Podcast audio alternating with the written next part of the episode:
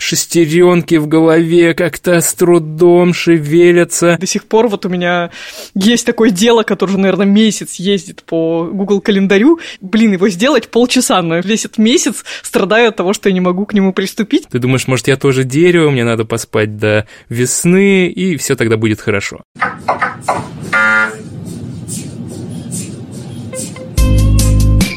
Привет! Вы слушаете «Прием» – медицинский подкаст Тинькофф журнала. Здесь я, Оля Кашубина, шеф редакции «Здоровья в ТЖ». И я, Султан Сулейманов, я представитель пациентского лагеря. Тема у нас сегодня на стыке медицины и когнитивной психологии. Будем говорить про мозг, память и способы заставить их работать лучше, выше и сильнее.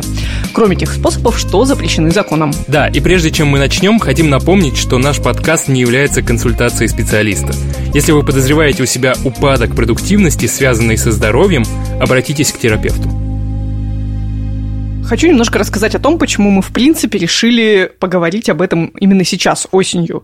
Дело в том, что как шеф-редактор рубрики «Здоровье» я периодически наблюдаю за тем, как меняется спрос, интерес у наших читателей к тем или иным темам, что люди гуглят, и вот как-то так традиционно сложилось, что осенью люди очень любят гуглить что-то про всевозможные средства для улучшения работы мозга, про ухудшение продуктивности, про ухудшение памяти, вот. То есть это отчасти такой есть сезонный интерес к этой теме. Это с одной одной стороны. С другой стороны, есть такое обстоятельство, как болезнь Альцгеймера, который вообще-то становится все больше и больше, и даже в России, где как-то про всевозможные заболевания нервной системы, тяжелые заболевания психики не очень принято говорить, даже здесь у нас все больше выходит статей на эту тему, все чаще об этом говорят, кто-то делится опытом того, что Альцгеймер есть у его родственников, и так или иначе, вот вся эта пугающая статистика нейродегенеративных заболеваний, до которых люди, как и до рака, просто начали доживать, это все нас волнует, как людей молодых, потому что, как и в случае со многими другими заболеваниями, кажется, что Альцгеймер – это та болезнь, которую, хотя пока еще нельзя вылечить, можно предотвратить сильно-сильно заранее. То есть это такие длинные инвестиции в здоровье, которые, кажется, надо начинать хотя бы с нашего султана приблизительно возраста 30 плюс лет. Ох, я-то не думал про Альцгеймера, когда мы задумывали эту тему. Поздравляю. Я, э, но теперь я, конечно, буду думать каждый раз, когда я читаю какую-то книжку или какую-то интересную научную статью, буду думать о том, что я отодвигаю на несколько дней свой неминуемый Альцгеймер, э, если я до него когда-нибудь доживу. Но мне, конечно, интересно в первую очередь было про продуктивность и про снижение продуктивности, которая как будто бы наступает осенью, наступает, когда становится меньше солнечного света. Вот это первая вещь, которую я замечаю.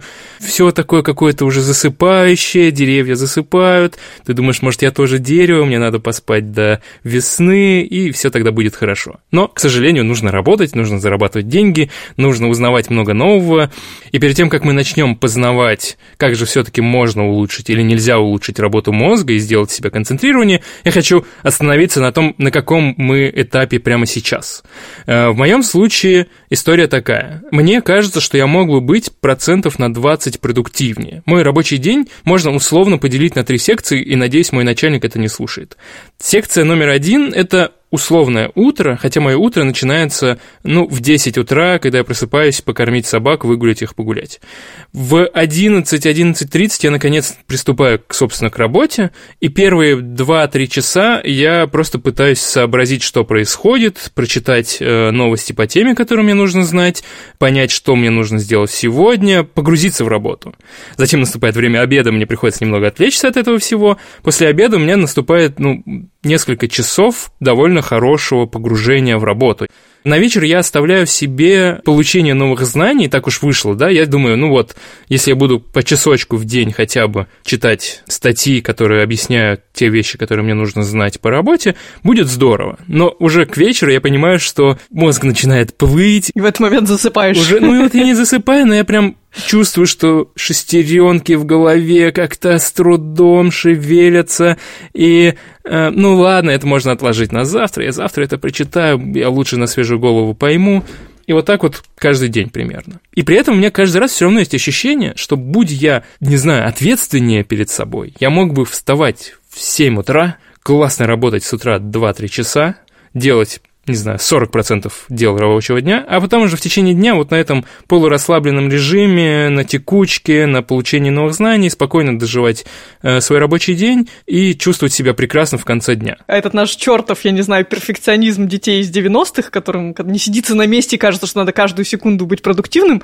кажется, что это правда болезнь поколения, и я слушала тебя, мне стало немножко легче от ощущения, что, господи, я не одна такая не идеальная, у которой вот списки кочуют изо дня в день, и до сих пор вот вот у меня есть такое дело, которое уже, наверное, месяц ездит по Google календарю. Блин, его сделать полчаса, но весь этот месяц страдаю от того, что я не могу к нему приступить. Да, и звучит так, как будто на самом деле есть и проблемы, но вместе с тем они довольно типичные, и я вот не знаю, можно ли их решить, а пробовал ли ты как-нибудь это сделать? Пробовал ли ты как-то повлиять и прокачать эту свою продуктивность, чтобы делать больше или быть довольнее собой? Да, я пробовал две вещи. Одна более-менее пытается прижиться, другая не очень получается. Первая вещь – это использование календаря. Я не то чтобы как-то углубленно изучал чужие расписания, но есть вот это вот понимание, что классные, эффективные люди, они прям расписывают свой день по часам, чем они будут заниматься. И я подумал, что это, в принципе, классная давящая штука, что я не просто вот э, записал себе 15 дел на сегодня и такой, хм, ну я сейчас все это сделаю, что там по 15 минут. А я прям распишу, вот эти два часа я выделю под, там, подумать про эту вещь, вот эти полчаса, там, разобрать почту, и я классно все сделаю.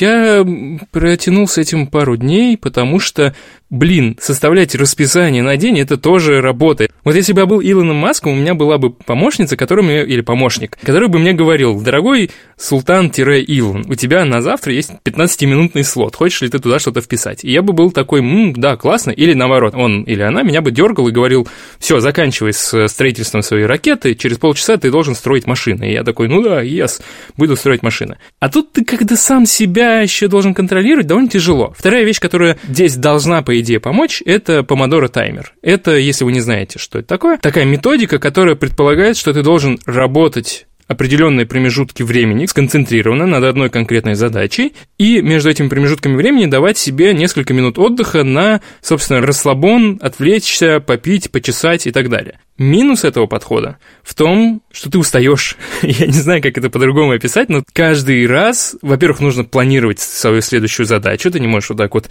широкой рукой делать работу в общем смысле. Во-вторых, если твоя работа связана с коммуникацией с людьми или с коллегами, то э, довольно сложно это все встроить в рабочий процесс и заставлять э, коллег ждать по 20 минут, потому что у тебя сейчас другой этап. А в-третьих, это действительно так давит, что ты начинаешь так много работать, что ты начинаешь так быстро уставать, что в начале следующего цикла, когда у тебя цикл отдыха, ты думаешь, м-м, не буду-ка я пока запускать, мне нужно еще некоторое время, чтобы тут всякое поделать. Но расскажи, как угу. у тебя обстоят дела с тем, как ты работаешь, с тем, как ты отдыхаешь, с тем, как ты учишься. Может быть, ты по утрам учишься, и мы сейчас поймем, что это намного эффективнее так и есть на самом деле, но я сейчас расскажу а, свою историю, чтобы, да, не выглядеть, может быть, слишком продуманным человеком, хотя, возможно, если я начну рассказывать, такое впечатление сложится. Но вообще хочу сказать, что был в моей жизни период, когда я училась в аспирантуре, я тогда была дикой фанаткой Глеба Архангельского, все эти техники тайм-менеджмента,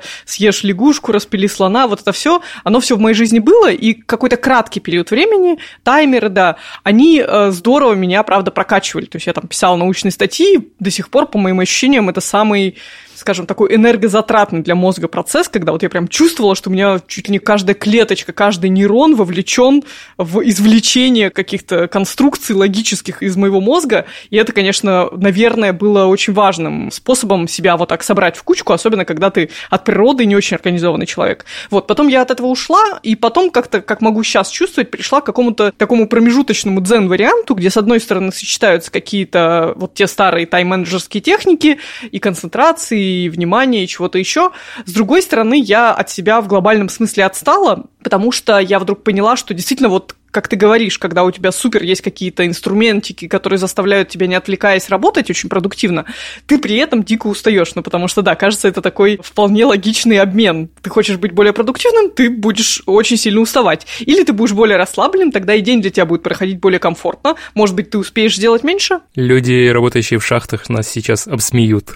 Я хотела рассказать еще одну штуку, которая, как мне кажется, влияет на лично мою продуктивность. Это что, где, когда. Так. Почему-то у меня всегда некая неловкость возникает, когда я начинаю про это рассказывать. Спокойно, спокойно. Я, я тоже играл да? в ЧГК несколько раз. Все в порядке. Это интересно. Я попала совершенно случайно в эту тусовочку, и меня так втянуло, что сейчас я одновременно играю а, за сборную Ставропольского края, то есть на всяких офлайн турнирах мы приезжаем, соревнуемся Ого. со всеми этими дядечками в свитерах, которые потом выступают в своей игре по телевизору и, наверное, в теледомике в ЧГК. Отчасти это про то, что не то чтобы ты наводишь порядок в своей голове, в котором навалены какие-то бесполезные знания, попавшие туда разным путем, но ты как будто прочерчиваешь какие-то дорожки каким-то завалом, и вот ты там откуда-то выхватил какой-то факт, там в сериале что-то услышал, тут статью на Википедии в 3 часа ночи зачем-то прочитал, и тут внезапно выясняется, что это все было не зря, потому что внезапно именно тот никому не, неизвестный, неинтересный фильм, который ты когда-то посмотрел, или еще какой-то факт, который попал к тебе в голову как будто бы случайно и ни зачем, внезапно оказывается полезным. У вас еще коллективный мозг, то есть ты что-то накидываешь, и твой сосед накидывает, и вы вместе как-то докручиваете, находите, даже если неправильный ответ, но интересный ответ. И это, правда, не знаю, насколько помогает в работе, но, наверное, с, с тем самым альцгеймером, о котором я не думал, э, а теперь буду думать, э, наверняка помогает, потому что, правда, ты чувствуешь, как у тебя в голове как-то бегают туда-сюда сигналы между теми участками, которые, в принципе, между собой не общались, когда тебе что-то там завернут про комиксы, самолеты и, не знаю, э, Вторую мировую, и ты просто, а, это же три разных участка памяти, сейчас мы их свяжем. Ну да, слушай, мне на самом деле всегда, может быть, у меня опять же какой-то вот этот э, уже комплекс ребенка из 90-х, которому нужно все время учиться, и нельзя пять минут посидеть спокойно, но в целом меня больше всего всегда пугала какая-то рутинность взрослой жизни, я всегда очень боялась, что вот однажды я стану профессионалом и буду делать более-менее одно и то же, и вот как бы мой мозг начнет работать как довольно примитивный компьютер по каким-то определенным шаблонам, и как только мне придется выйти за рамки этих этих правил, мне сразу станет очень-очень сложно. Поэтому я, честно говоря, вот внутренне очень боюсь ощущения такого мозгового застоя и того, что я разучилась мыслить не то чтобы нестандартно, но в принципе как бы шевелить свой мозг, тренировать его, упражнять. Ну и на самом деле глубоко не углубляясь в то, как устроена моя жизнь, хочу сказать, что вот я возможно, вынуждена пришла к тому, о чем ты говорил. А насчет утренних часов у меня есть такая необходимость каждое утро вести дочку в садик. И к 8 утра она должна быть там. И как-то мне от того, что я такого маленького ребенка заставляю идти в образовательное учреждение, мне неловко после этого возвращаться домой и ложиться спать. Плюс, да, именно в эти часы, если у меня есть потребность что-то учить, а сейчас у меня есть потребность учить английский язык, и еще я прохожу некоторые курсы в ТЖ, вот как раз в эти часы, на самом деле, пока меня еще, как бы, мой мозг не зашумлен какой-то информацией всего дня, плюс меня не дергают постоянно в чатах, потому что все или спят, или еще потихонечку сами вырабатываются. Вот эта пара часов с 8 до 10, она супер продуктивная в плане образования. Поэтому я с удовольствием сейчас вот прохожу курс по Excel, такие Google таблицы для начинающих, который выпустил ТЖ некоторое время назад, и хочу сказать, что это просто отлично для гуманитария, который всю жизнь таблицами пользовался, но пользовался как обезьянка, просто копируя за кем-то то, что нужно делать. А тут, э, опять же, это, видимо, какое-то успокоение моему тревожному, беспокойному мозгу, возможность все упорядочить и просчитать, привела меня в очень спокойное состояние, поэтому если вы не проходили еще курс Google таблицы для начинающих в Тинькофф журнале, то я вот, пользуясь своим положением служебным, хочу вам его порекомендовать. Тем более, что мы придумали, что слушатели нашего подкаста смогут использовать специальный промокод «Прием», который даст 30% э, скидку на этот курс. Ссылку на курс и промокод мы оставим в описании эпизода. Так, мы поделились своим опытом и выяснили, что пока я сплю, Оля активно учится и познает мир.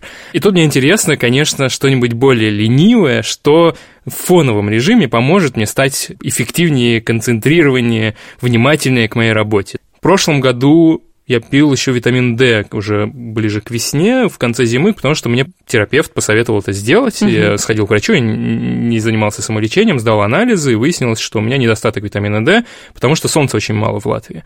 И не только в Латвии, я понимаю, что у, всей, у тебя на, на юге России, России да, с этим ну, да. получше, но в у целом... У меня исключение, но по большей части, да, практически всем жителям России, тем более тем, кто живет, вот в отличие от латышей, вдали от моря, то есть они меньше едят морепродуктов, которые также содержат содержит витамин D, и им всем, почти всем нужно его принимать, потому что да, мало солнца, мало морепродуктов, соответственно, дефицит. А он как раз часто так и проявляется, вот этим вот спадом общей активности, сонливостью такой. Да, да, вот я прочим. начал чувствовать себя по утрам бодрее. Теперь я задумываюсь, может быть, на самом деле можно попить какие-нибудь таблеточки, которые разгонят меня на тропы. Ну, у меня был один опыт личного общения с наотропами, если можно так выразиться, в институте я попытался пить наотропил. Но при этом я знал и, может быть, прочитал даже на упаковке, что его нужно пить курсом, но у меня не было времени на курс, экзамен был через пару дней, мне нужно было срочно разогнать свой мозг, потому что я ничего не знал, ничего не понимал.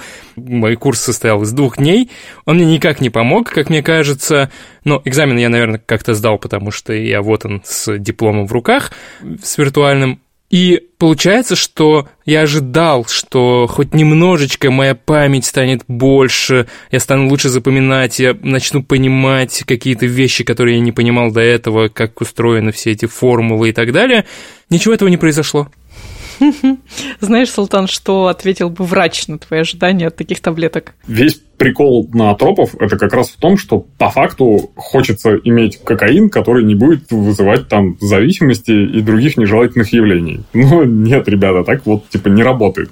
Это Никита Жуков, врач-невролог и автор расстрельного списка препаратов, куда внесены почти все популярные в России наотропы. В своих статьях Никита часто пишет о том, что ни один из наотропов, которые продаются в российских аптеках, не работает. И это научно доказанный факт как правило, большинство препаратов, которые реально работают, известных человечеству, изобретенных человечеством, это препараты, которые имеют как э, действие эффективное, так и какие-то побочные эффекты, потому что невозможно внедриться в работу организма, как-то повлиять на нее и при этом не иметь никакого риска что-то испортить и сделать чего-то слишком много или чего-то слишком мало, что-то заблокировать или, наоборот, переактивировать. Так вот, в случае с наотропами, если посмотреть большую часть их, инструкции к ним практически нигде там нет никаких серьезных побочных эффектов. И как в случае со всеми фуфломицинами, это обычно говорит о том, что препарат не работает, потому что иначе его бы не рекламировали по телевизору, не рекламировали бы в аптеках, не продавали бы без рецепта. Скорее всего, все то, что продается без рецепта и позиционирует себя как ускоритель и улучшатель работы мозга, это такое плацебо, то есть просто дорогая пустышка, которая заставляет тебя думать, что ты сделал все, что мог. Есть некоторые исключения, например, э, препарат фенотропил, который там типа э, изобретался изначально специально для космонавтов. И он вообще, черт пойми, как изучен. Есть достаточно кейсов его применения именно в развлекательных целях, то есть, собственно, как наркотик а это нам говорит, что от него какой-то эффект явно есть. Но какой конкретно, никто никогда в жизни не изучал. Нету никаких данных, для чего этот эффект использовать, как долго его использовать. Ну, то есть, это описано и в учебниках, и в руководствах, но оно ничем не подкреплено, и, соответственно, ну, оно не может применяться в нормальной практике, и может использоваться только вот на, на свой страх и риск. Ну, то есть, отдельные представители, которые вызывают огромное количество вопросов, да, действительно существуют но большая часть наотропов, там всякие пироцетаны, галлицины, да, это все абсолютно безопасно. Ну, в рамках инструкции там все равно какие-то вещи худо-бедно описаны. Что может пойти не так?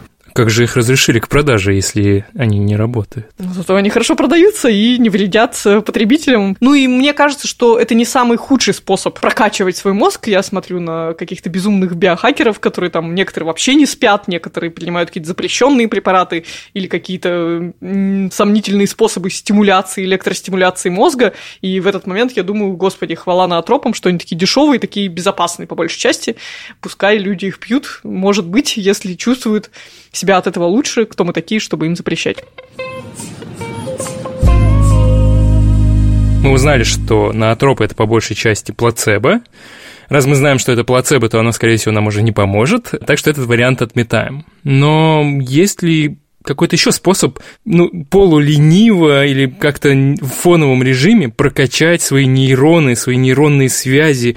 У нас же там большущий мозг, и наверняка можно сделать что-то, чтобы прокачать, ну, например, память, чтобы вот я прочитал этот абзац э, сложного технического текста, и я не забыл его через э, 60 секунд, а вот через там, 30 лет я снова мог вспомнить и рассказать тебе, как э, устроен биткоин, Тут такая история. Вообще, мне кажется, что вот в этих всех жалобах на сниженную продуктивность очень большую роль играет то, насколько у нас хорошо функционирует память. Потому что память – это же не только что-то такое сложное, что позволяет нам доставать детские воспоминания на сессии с психоаналитиком. Это какая-то весьма подвижная штука, но тут я должна немножко отступить назад и сказать, что я, как человек с медицинским образованием, не до конца понимаю, как это работает, потому что это, кажется, удел, и это хлеб профессионалов немножко из другой области, а именно нейрофизиологов. И поэтому давай, прежде чем обсуждать, что можно сделать, чтобы извлечь что-то из памяти или заставить ее работать лучше, разберемся с тем, как, в принципе, память устроена. Наверняка слышали про понятие кратковременная память и долговременная память. Это была так называемая двухкомпонентная модель памяти, которая какое-то время использовалась, а потом ее проапгрейдили до трехкомпонентной модели памяти. Говорит Полина Кривых, психофизиолог, автор книги про улучшение памяти и курса «Как учиться эффективно». Полина также преподаватель вышки и РГГУ и спикер TEDx. Итак, у нас сохраняется кратковременная и долговременная память, то есть эти два компонента сохранились. А третий компонент – это ультракратковременная память. Мультикратковременную память еще называют э, сенсорный регистр, и там информация хранится буквально сотые доли секунды. А в этом плане мне еще очень э, нравится такая метафора, которую подарил нам мультик «Головоломка» от Pixar, а что есть бездна забвения. И вот э, вся та информация, которая не сохраняется никуда, она уходит в бездну забвения, и все, мы ее теряем, мы никогда ее больше достать не можем. И в этом плане вот эта забытая фоточка из Инстаграма, когда пролистнул, и все, уже не помнишь, что там дальше, она уходит в бездну забвения, и можно хоть головой об стену биться, прилагать какие угодно усилия, ходить на сеансы гипноза, который все-таки не работает. Вот ничего этого не поможет вам вытащить информацию, если она уже попала в бездну забвения. То есть это стереотип и миф о том, что ничего из того, что мы увидели, никогда не забывается. На самом деле, может быть, оно где-то и хранится, но достать оттуда его невозможно, как со сломанного жесткого диска. Абсолютно, да. То есть мне кажется, что этот миф можно перефразировать в корректное утверждение, что вы помните все, что вы когда-либо видели и слышали, просто меньше секунды. Из ультракратковременной памяти информация может или попасть в бездну забвения, если все она потерялась, стерлась, забылась, или же она может пойти в кратковременную память. И вот здесь, отвечая на вопрос, какая информация попадет в кратковременную память, а какая не попадет, ответ на этот вопрос – внимание. То есть, если мы обращаем внимание на какую-то информацию, то то, на что мы внимание обратили, уже может в кратковременную память перейти. А если мы ни на чем не сосредоточились, то все, оно в, кратко, в ультракратковременной памяти повисело какое-то короткое время и удалилось, самоуничтожилось. Например, если мы смотрим на какой-нибудь номер телефона на экране компьютера, и нам нужно его вбить в свой смартфон, чтобы позвонить, то вот мы переносим информацию с экрана в телефон, проговаривая эти цифры, или, может быть, не проговаривая, а просто удерживая их в памяти. А потом, если нам уже эта информация не нужна, мы тоже ее стираем и дальше, естественно, уже не запоминаем все те номера телефонов, по которым мы когда-либо звонили. И уже из кратковременной памяти информация может перейти в долговременную. И вот этот процесс перехода информации с кратковременной памяти в долговременную, он называется консолидация. Такое вот страшное слово консолидация. И здесь очень важно иметь в виду, что консолидация идет от 6-8 часов. Поэтому если мы говорим непосредственно про какое-то улучшение памяти в таком бытовом плане, чаще всего это запрос на усиление процесса консолидации, потому что людям не интересно запоминать что-то в кратковременную память, им интересно вот я выучил, я запомнил, сохранил куда-нибудь в долговременную память. А с другой стороны, консолидация зависит от огромного количества факторов именно внешней среды, от ситуации, в которой человек оказывается. Например, процессы консолидации, они очень любят качественно протекать во время сна. Ну, где еще вы найдете 6-8 часов? А если человек не выспался, то он начинает прям реально подтупливать. И это тоже абсолютно нормально, у него не допрошли процессы консолидации с предыдущего дня. Ну и вообще есть забавная закономерность, прям вот в минутах, что если человек течение дня выучил большое количество информации, то ему требуется ближайшей ночью поспать на несколько минут дольше, просто чтобы вот все вот эти процессы консолидации дошли до условного конца, и как-то информация более-менее в голове уложилась. Правильно ли я понимаю, что мы способны сознательно определять, какая из информации усвоенной и попавшей в кратковременную память под воздействием внимания попадет в долговременную, а какая нет? Или это отчасти происходит произвольно, а отчасти непроизвольно? Вот, к сожалению, отчасти произвольно, отчасти непроизвольно. А, то есть, если мы что-то заучиваем и многократно повторяем, то долговременная память, мягко говоря, понимает намек, что ты снова и снова и снова закидываешь один и тот же пакет информации в кратковременную память. Это как такой, знаешь, перекрестный обстрел. Ну, типа, ты бросаешь много-много вот одинаковых пакетов информации в кратковременную память, надеясь, что хотя бы один из них долетит до долговременной памяти. А если говорить, э, в принципе, про какое-то улучшение памяти, то вот мы уже затронули тему, как усилить консолидацию, это вот выучить что-то перед сном. Это вполне себе очень работающий лайфхак. Потом повторы. То есть чем больше вы повторяете информацию, тем лучше она запоминается. Причем обычно хватает даже трех-четырех повторов, просто мы ленимся и не делаем этого. Мы в лучшем случае повторяем один-два раза, а по-хорошему надо три-четыре. И также вот я упомянула, что кратковременная память, она одновременно бесконечна по своему объему и ограничена. Как это примерно работает?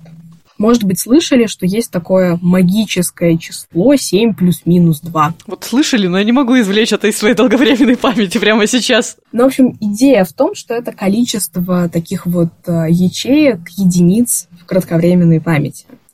И важная поправочка. Вот мы долгое время считали, что таких ячеек 7 плюс-минус 2, а потом попытались э, повторить этот эксперимент, собственно, заново подтвердить эти данные, и ничего не получилось. А в чем была проблема? Проблема в том, что изначально вот это число 7 плюс минус 2, оно было получено в экспериментах, в которых участвовали студенты Гарварда и MIT. А потом, когда повторили эти эксперименты, стало понятно, что на самом деле у нас вот этих вот ячеек в кратковременной памяти 4 плюс минус 1. А дальше можно представить, что каждая ячейка условно бездонна. И весь прикол в том, как мы упаковываем информацию. Например, мы пытаемся запомнить номер мобильного телефона мы семерку или восьмерку, или там какие цифры в начале обычно отбрасываем. И дальше, если мы говорим вот про привычные нам номера телефонов, мы запоминаем группу из трех цифр, еще группу из трех, а дальше или четыре, или две по две. И вот получается, что у нас все ячейки-то и заполнились. 4 плюс-минус 1 как раз все, места практически не осталось. Но можно тренироваться и, например, научиться запоминать номер телефона как одну последовательность из девяти цифр. Это просто навык, который тренируется с определенным количеством повторений, может быть, использованием каких-то дополнительных мнемотехник. И тогда получается, что если мы запомнили номер телефона как один кусок информации, как один пакет информации, тогда он занимает всего лишь одну ячейку в кратковременной памяти, а остальные ячейки остаются свободными. И получается, что таким образом мы можем больше информации загрузить в кратковременную память. если мы еще приложили усилия, вот ее качественно упаковали, то потом она с большей вероятностью, во-первых, дойдет до, до долговременной памяти, и еще ее будет проще извлекать, потому что это будет один кусочек информации. И, в принципе, вот здесь такой хороший пример – это запоминание стихотворений. Вот э, бывало такое в опыте, что, например, тебе говорят, а вот э, прочтите какое-нибудь стихотворение с третьего четверостишия.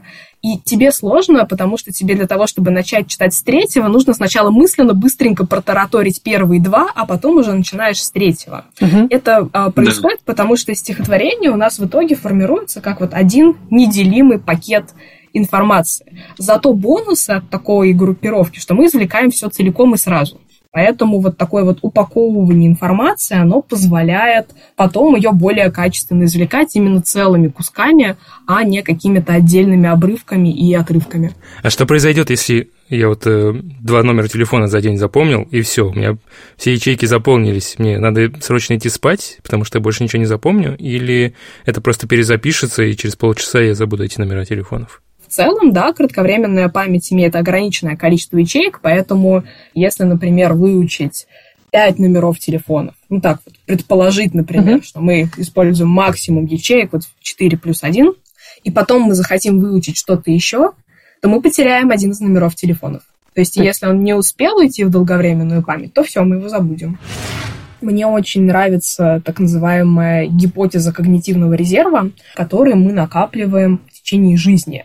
И если мы накопили большой когнитивный резерв, то даже если э, у человека начинает развиваться болезнь Альцгеймера или деменция, то этого когнитивного резерва ему довольно надолго хватает, чтобы оставаться вот буквально в здравом уме и твердой памяти.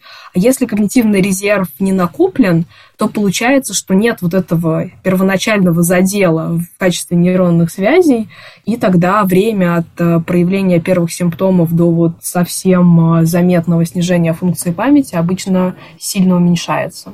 То есть э, в развитии памяти есть абсолютно утилитарный э, резон. Не могла вспомнить слово, и мне стало страшно. и заключается он в том, что даже если кажется, что ты запоминаешь какие-то вещи, которые можно вполне себе погуглить или у кого-то спросить, то ты э, избавляешь своих внуков и детей от того, чтобы на старости лет они с тобой возились обремененным болезнью Альцгеймера. А я, насколько знаю, процент людей, которые заболевают вот этими всеми болезнями, связанными проблемами с дегенерацией нервной системы, этот процент растет с каждым годом. Ну вот я смотрела цифры по состоянию несколько лет назад, и болезнь Альцгеймера была на шестом месте в мире по причинам смерти. Ну, то есть понятно, что смерть происходит не из-за самой болезни Альцгеймера, а из-за следствий проявления симптомов, но так на минуточку шестое. Шестое угу. место в мире это стрёмно. Сразу стало интересно, поможет ли мне от Альцгеймера э, запоминание бессмысленных вещей. Если я запомнил всех героев э, Игры престолов и повторяю это каждые полгода, это поможет или мне нужно все-таки матан и стихи заучить? Должен страдать. Нужно новую информацию. Тут прикол когнитивного резерва, с одной стороны, в том, чтобы образовать больше новых связей, то есть выучить что-нибудь прям вот новенькое. Причем выучить в максимально широком смысле. То есть, если кто-нибудь э, едет в отпуск, попадает в новый город, новая страна, новая еда, это все вот такое научение во всех смыслах, что там когнитивный резерв тоже накапливается.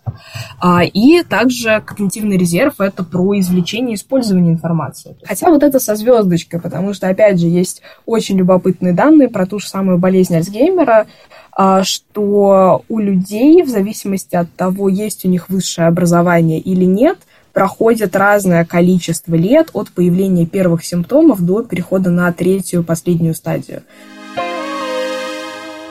Да уж, послушала Полину и поняла с досадой, как жалко, что в ВУЗе и в школе нам никогда не рассказывали, как на самом деле работает консолидация. Султан бы хоть деньги не тратил на ноотропил.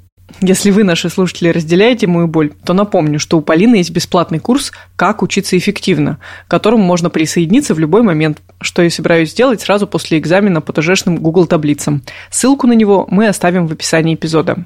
Так, ладно, с памятью вроде разобрались. Если бы я был студентом, это было бы супер полезно. Сейчас я не студент, слава богу, но тоже будет полезно. Видимо, буду читать что-то перед сном, а не с утра, Оля, как ты делаешь. Но осталась еще одна важная вещь, это концентрация. Мне сейчас в работе важнее не столько запомнить гигантский объем информации, сколько э, сконцентрированно работать над конкретными вещами, не отвлекаясь на соцсети, не отвлекаясь на пофоткать кота, пообнимать собак. Очень много дел по дому возникает, когда тебе нужно сконцентрироваться на работе.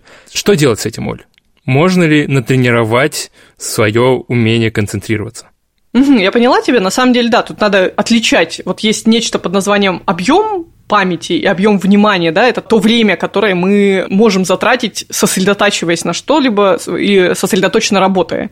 А также есть концентрация, и под ней подразумевается такое умственное усилие, которое мы направляем на работу, на то, чем мы заинтересованы в данный момент. И надо понимать, что это тоже такой своеобразный мускул, который можно качать и который вообще-то есть у всех, как вот эти мышцы для шевеления ушами. У кого-то они в зачаточном состоянии, в рудиментарном, а у кого-то, наоборот, это мышцы, которые прям позволяют ушами шевелить очень хорошо. И тут две оговорки. Первая оговорка состоит в том, что действительно есть заболевания, которые заставляют людей испытывать проблемы с концентрацией. Самое популярное такое заболевание – это синдром дефицита внимания и гиперактивности, СДВГ.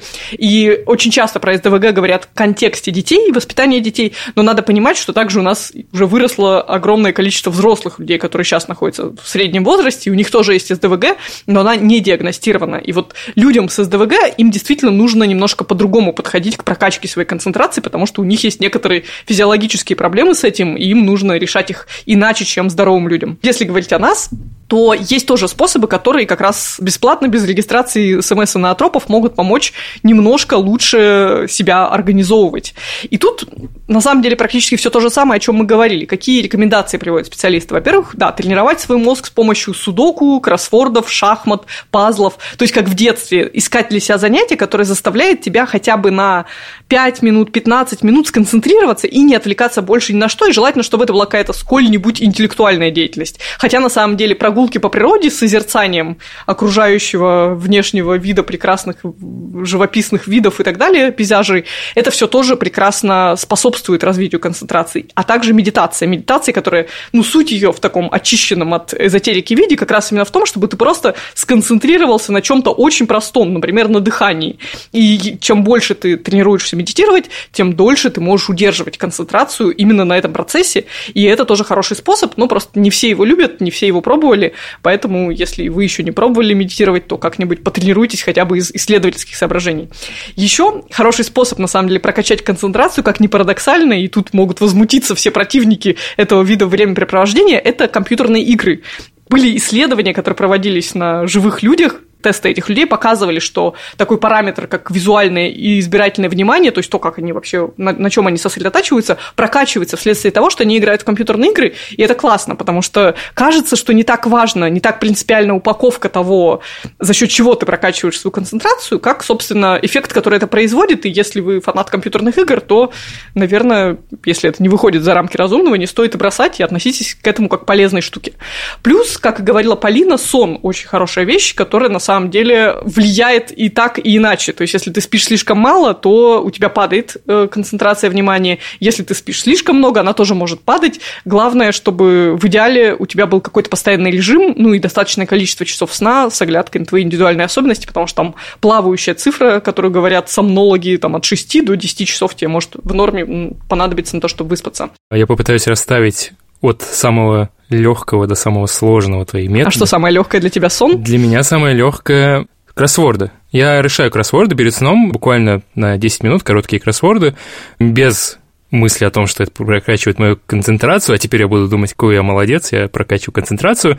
Сон, наверное, на втором месте, потому что иногда бывают вот эти тревожные мысли, что ты очень мало сделал сегодня, и они мешают тебе уснуть, и ты прям пытаешься оттянуть день. Какой-то замкнутый круг, да? Что-то сделать, да. Хотя, ну, иногда, конечно, ты думаешь, ладно, я посплю чуть-чуть, и утром как, ух, что-нибудь да сделаю, но бывает вот это вот ощущение, которое мешает тебе спать, и это, наверное, уже э, тема другого выпуска, Третье – это игры, и теперь я буду жене прям показывать справочку, что мне нужно повышать концентрацию каждый вечер пару часов. Поэтому три часа я буду сидеть и играть в PlayStation. Дальше гулять по лесу без телефона, без отвлечения в Твиттер, потому что я гуляю, и мне кажется, постоянно заглядываю в телефон. Ну, я часто еще заглядываю в телефон, чтобы сфоткать, как все красиво здесь лежит. И выложить в Твиттер. Да, и выложить в Твиттер, и тут же посмотреть, как, что мне ответили в ответ. Но эм, вот просто так пройтись, не слушая книгу, не читая, ничего не смотря, довольно тяжело. Э, хотя надо попробовать, возможно, это прокачает меня. И последняя это медитация, почему-то меня очень бесит. Я не могу сконцентрироваться и на меня. дыхании. Вот я тоже не понимаю. Вот это какой-то просто мы с тобой какие-то неправильные хипстеры, потому что, кажется, все уже прошли через это, съездили на Випасану, и только мы сидим над этим предложением и никак не можем начать делать это регулярно. А теперь наша традиционная рубрика «От слов к делу», где мы каждую неделю пробуем привить себе одну полезную привычку.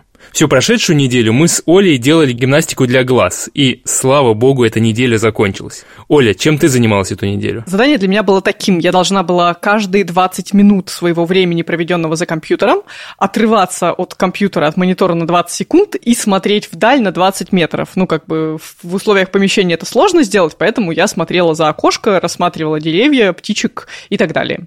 Неплохо. У меня было чуть сложнее, потому что мы просто договорились, что я найду какую-нибудь глазную гимнастику более комплексную, более насыщенную, но буду делать ее реже, раз в 2-3 часа.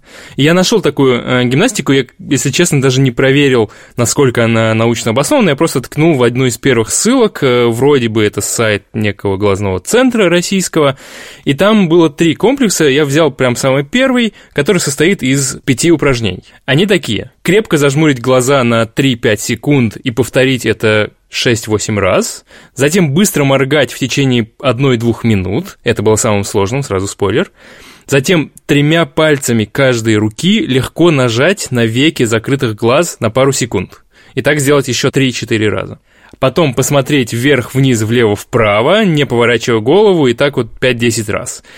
И, наконец, вращать глазами по кругу то есть ты вот прям тоже зафиксировал голову и поехал вниз, вправо, вверх, влево и так вот и, и в обратную сторону. Но сначала давай про твои впечатления, про то, что вроде как полегче, но почаще, да? Как тебе было э, делать эту мини-гимнастику каждые 20 минут? Ну да, слушай, я чувствовала себя частично читером, потому что мне казалось, что это супер очевидно и супер просто для любого человека.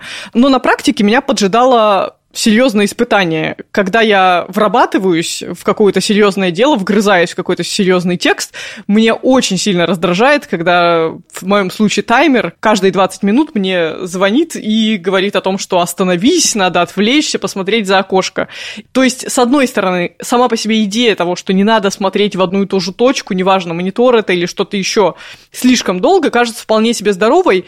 А, с другой стороны, должна признать, что, во-первых, очень тяжело приучить себя к этому и привить себе эту привычку. Особенно тяжело это, когда ты не очень видишь результат, когда ты не понимаешь, а зачем, собственно, ты это делаешь, потому что я не помню такого дня, чтобы хотя бы однажды, даже после 10-часового рабочего дня я вставала из-за компьютера, и чтобы у меня глаза болели каким-то особенным образом. А что скажешь ты про свои странные телодвижения, точнее, глазодвижения.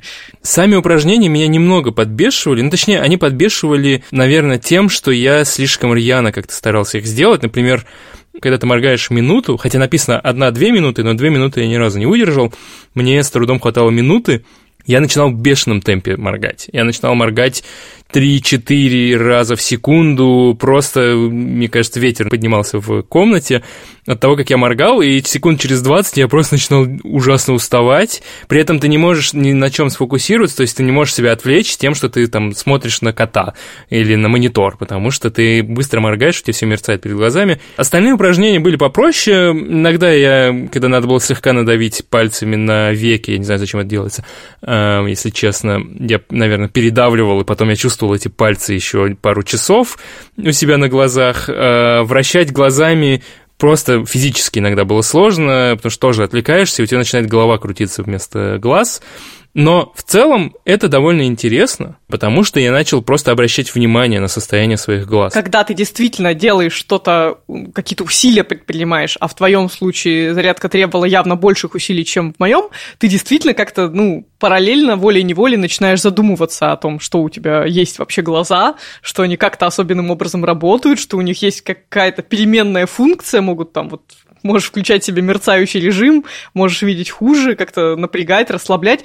Другое дело, да, действительно, нужно ли совершать какие-то сверхусилия для этого, или, может быть, достаточно просто, ну, хотя бы раз в день, хотя бы два раза в день чуть бережнее, э, ну, может быть, да, устраивать все какие-то перерывы, что-то такое, как-то чуть бережнее к себе относиться. Плюс, единственное, что я действительно заметила в ходе этого челленджа, это то, что мне очень нравится момент в пятнице, когда я закрываю крышку ноутбука и понимаю, что в ближайшие два дня, если я буду сидеть э, на каком-то расстоянии от монитора, то, скорее всего, это будет какое-то кино, и оно там не продлится больше часу или полутора. И вот ощущение того, что я вышла из этого зрительного плена и буду сейчас целых два дня смотреть на улицы, на природу, неважно куда, рассматривать лица людей и делать что-то, в общем, более реальное со своими глазами, она мне почему-то, эта мысль очень нравилась. Я прям чувствую, что, кажется, мы действительно пересиживаем у мониторов, и как бы наш мозг не адаптировался к такому образу жизни, это не совсем естественно. Да, похоже, что мы с тобой не, не добавили себе новую привычку, но мы добавили себе новое знание о том, как совсем несложно за пару минут можно поухаживать за своими глазами. Ну что, Оль, теперь перейдем к челленджу этой недели. Наш следующий выпуск будет про стоматологию, про лечение зубов, про гигиену. И хочется что-нибудь такое попробовать, что мы еще не пробовали, связанное с чисткой зубов или со здоровым обращением с зубами. Что бы это могло быть? Вырываем по одному здоровому зубу в неделю. Нет, на самом деле мы не будем так делать. И более того, хотя про чистку зубов, гигиену зубов есть куча всяких э, советов, рекомендаций, обновлений, э, я подумала, что не надо уходить сильно далеко от основ гигиены, гигиены. И поэтому мы не будем использовать в нашем челлендже никакие вспомогательные средства, не будем а, покупать себе по ирригатору, зубные ёршики, доставать зубные нити. Я предлагаю сделать что-нибудь а, знакомое нам сумбурно с тех пор, как мы с тобой когда-то носили брекеты, а именно чистить зубы не два раза в день, утром и вечером, а после каждого приема пищи. А мы не сотрем себе зубы в ноль за эту неделю. Это же в пять раз больше чисток. Такой следующий подкаст будет шоу шепелявых, знаешь. Но я, честно говоря, думаю, что нет. Более того, на самом деле рекомендация чистить зубы после каждого приема пищи, мне кажется, она бы и появилась во всех стоматологических э, рекомендациях официальных. Но другое дело, что просто кажется это многим людям настолько неудобно, и вот комплаентность, то есть приверженность этому совету у людей будет настолько низкая, что ведь многие и два раза в день не соглашаются почистить зубы. Давай про технические детали. Э, мы чистим поместим вот прям с пастой, прям две минуты, или надо чуть-чуть повозюкать щеточкой, чтобы выбить грязь, и пошел дальше. Как обычно чистишь зубы с пастой две минуты? У меня щетка, которая считает время, я эти ровно две минуты по 30 секунд на пол челюсти. А пасту просит? Противным писком. Пасту просит. Пасты. Слушай, ну, я думаю, что надо для чистоты эксперимента делать все абсолютно правильно. Хорошо, договорились. То есть мы неделю чистим зубы после каждого нормального приема пищи. После кофе и водички и лимонада мы не чистим, хотя я бы, наверное, полоскал, раз, раз я такой буду всю неделю с чистым ртом ходить, что же я буду после кофе-то с, с кофейным привкусом. Также после сквернословия тоже почистить. После сквернословия, да, если там мыть рот с мылом нужно. Вы слушали подкаст Тинькофф журнала «Прием». Подписывайтесь на нас в Яндекс Музыке, Apple подкастах или любом другом приложении, где вы слушаете лучшие подкасты на Земле. Оставляйте оценки и отзывы, развернутый фидбэк и ваши истории мы всегда с нетерпением ждем на почте подкаст собака ру. Адрес в описании выпуска. Будем очень рады комментариям о том, как, собственно, вы когда-нибудь прокачивали свои память и концентрацию внимания. Был ли у вас такой опыт? Пробовали ли вы какие-то из тех техник, которые мы упоминали? Или, возможно, у вас есть какой-то свой особенный подход? На следующей неделе поговорим про страхи и деньги, которые крутятся вокруг стоматологии. Я был свидетелем, учась в интернатуре в Москве, как ребенка держало 7 человек, и его лечили. Давай, ты сейчас ставишь ей эти золотые коронки, и мы едем домой. Я помню, что мои родители продали Запорожец. Только кажется, что какой-то романтизм, никакого романтизма нет. Сидишь в светлом кабинете. Бабки считаешь. Светишь людям в рот. Людям в рот. Люди съели на обеде чеснок перед этим, а до этого две недели зубы не чистили, да.